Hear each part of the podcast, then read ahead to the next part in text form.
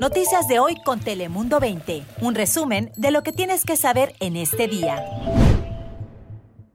¿Cómo están? Feliz mitad de semana. Les saluda Lizeth López en esta mañana de miércoles. Hola y con gusto te saluda la meteoróloga Ana Cristina Sánchez. Y Cris Cabezas, ¿qué tal? Y en este día iniciamos con información del lado mexicano de la frontera porque el gobernador de Baja California, Jaime Bonilla, continúa recuperándose después de haber dado positivo al coronavirus y tuvo que ser internado en el Hospital General de Tijuana. Así fue como lo confirmaron funcionarios del gobierno del Estado mexicano a Telemundo 20. Y eso sucedió horas después de que Alonso Pérez quien es el secretario de Salud, le informara, informara más bien que el gobernador pues había sido contagiado por segunda ocasión del COVID-19.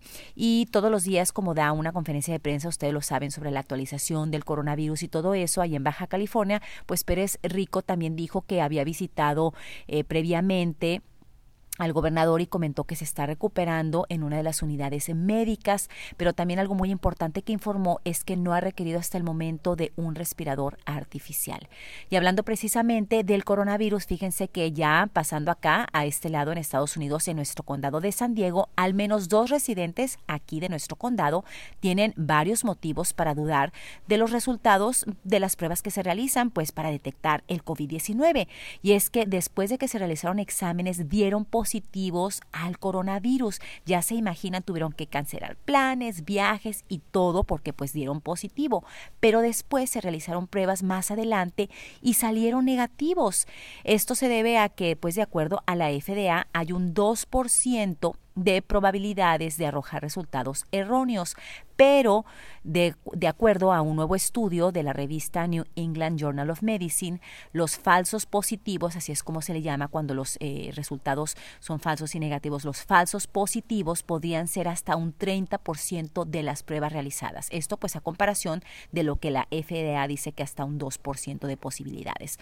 Pero bueno, al final de cuentas estas dos personas no tenían coronavirus, pero los primeros resultados les dijeron que sí, tuvieron que hacer un montón de cambios de planes y pues el susto, ¿no? De pensar que tienes la enfermedad. Así que pues el susto a nadie se los quita, sin embargo, al parecer sí resultó que eran negativos no tenían coronavirus, bien por ellos. Pero esto no quita que todos tenemos que protegernos y tener muchas precauciones, seguir todas las medidas, por favor, de seguridad y de salubridad. Ahora pasamos contigo, Ana Cristina, para conocer las temperaturas del día de hoy. Hola, Lizeth, muchas gracias. Ya para este ombligo de semana vamos a disfrutar de temperaturas muy agradables, lo que es el interior del condado en los 70. Para las playas, temperaturas se mantendrán en los altos 60. San Diego, la máxima de 70 grados y para Tijuana, 22 grados centígrados como esa temperatura durante esta tarde con algo de nubosidad durante la mañana, fresco, frío durante la noche, pero las temperaturas continuarían a descender durante los siguientes días gracias a un sistema que se encuentra en el Pacífico y se acercaría un poco más a nuestra región, justo el mismo sistema que está generando el elevado oleaje en las playas del condado de San Diego y también en Baja California. Esa advertencia vigente hasta el jueves, algunas olas alcanzando hasta 8 y 10 pies de altura. Sin embargo, ya los vientos serán mucho más ligeros en toda nuestra región, con temperaturas que continuarían en descenso el resto de la semana. Ahora paso contigo, Chris Cabezas, ¿qué nos tienes? Gracias, Ana Cristina. Misterio es lo que les tengo. Pongan atención.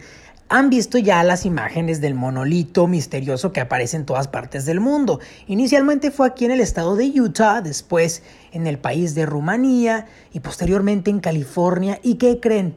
Ahora en San Diego, específicamente en la comunidad de Scripps Ranch. Fue colocado ahí cerca de varios negocios. Rápidamente sandieguinos fueron a tocarlo y hacerse fotos, pero nadie sabe quién los está colocando. Es una estructura metálica que de hecho la venden en una página en internet de un artista de Nuevo México pero están agotados ya y valen 45 mil dólares la pieza.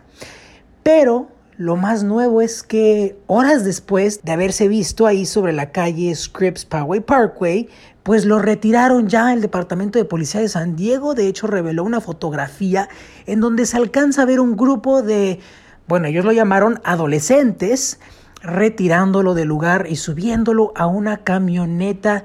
Así que están investigando, pero Ojalá no sea nada de otro mundo, ni extraterrestres, nada locochón así, y que nada más sea un artista que está queriendo ayudarnos a, pues, pensar en otra cosa que no es los problemas de la pandemia, ¿no? Pero por otro lado, si tienen mascotas, hagan caso a lo que les pide la Sociedad Humana de San Diego, especialmente durante estas fechas festivas. Hemos ya seguramente colocado decoraciones navideñas en nuestro hogar, pero hay que recordar que pueden ser de alto riesgo para las mascotas, por ejemplo, el cableado de los foquitos navideños, pues hay que asegurarnos de que los perritos o gatitos no los puedan morder, hay que protegerlos, porque pues no queremos una descarga eléctrica que les haga daño. También la comida que vamos a estar consumiendo durante las fiestas decembrinas, pues pueden ser altas en grasa y les afecta a los animalitos en la digestión, así que no hay que dárselas. Aunque ellos quieren, muchas veces se acercan a uno pero pues no, ellos con su comida de perritos y gatitos. También están pidiendo que no permitamos que los animalitos se coman las plantas navideñas como la Nochebuena y hay que tener precaución con las esferas de vidrio para que no vaya a lastimarse ningún animal y tampoco uno si anda descalzo en el hogar, pues no queremos que se nos encaje ahí un pedazo de vidrio. Eso es todo por ahora, Lisette, vamos contigo. Gracias, Cris. Y esta es una muy buena noticia. Todos presten mucha atención porque el Cabildo de San Diego aprobó un proceso que convertiría propiedades de la ciudad que no están siendo utilizadas en viviendas asequibles. Esto es algo fabuloso para nuestro condado porque saben que tenemos eh, carencia, no hay escasez de, lugares, viviendas para las personas, sobre todo asequibles. Bueno, pues la presidenta del consejo, Georgette Gómez, le pidió al ayuntamiento que actualizara lo que son las normas de lo que son las ventas de propiedades de la ciudad. Esto pues con la meta y para poder facilitar lo que son las ventas a los eh, lugares de desarrollo o lo que son las constructoras que más bien pues construyen y hacen y desarrollan todos estos lugares asequibles, los que planean todas estas terrenos y todo eso. Así que la petición de Gómez, de Georgette Gómez, pues fue aprobada mientras que el Comité de Vivienda y Uso de la Tierra pues ya había votado de manera unánime para apoyar esta medida.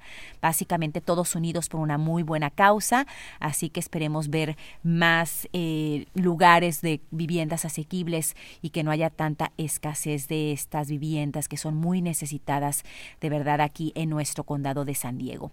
Yo soy Lizeth López, recuerde que tenemos más información las 24 horas del día en todas nuestras plataformas.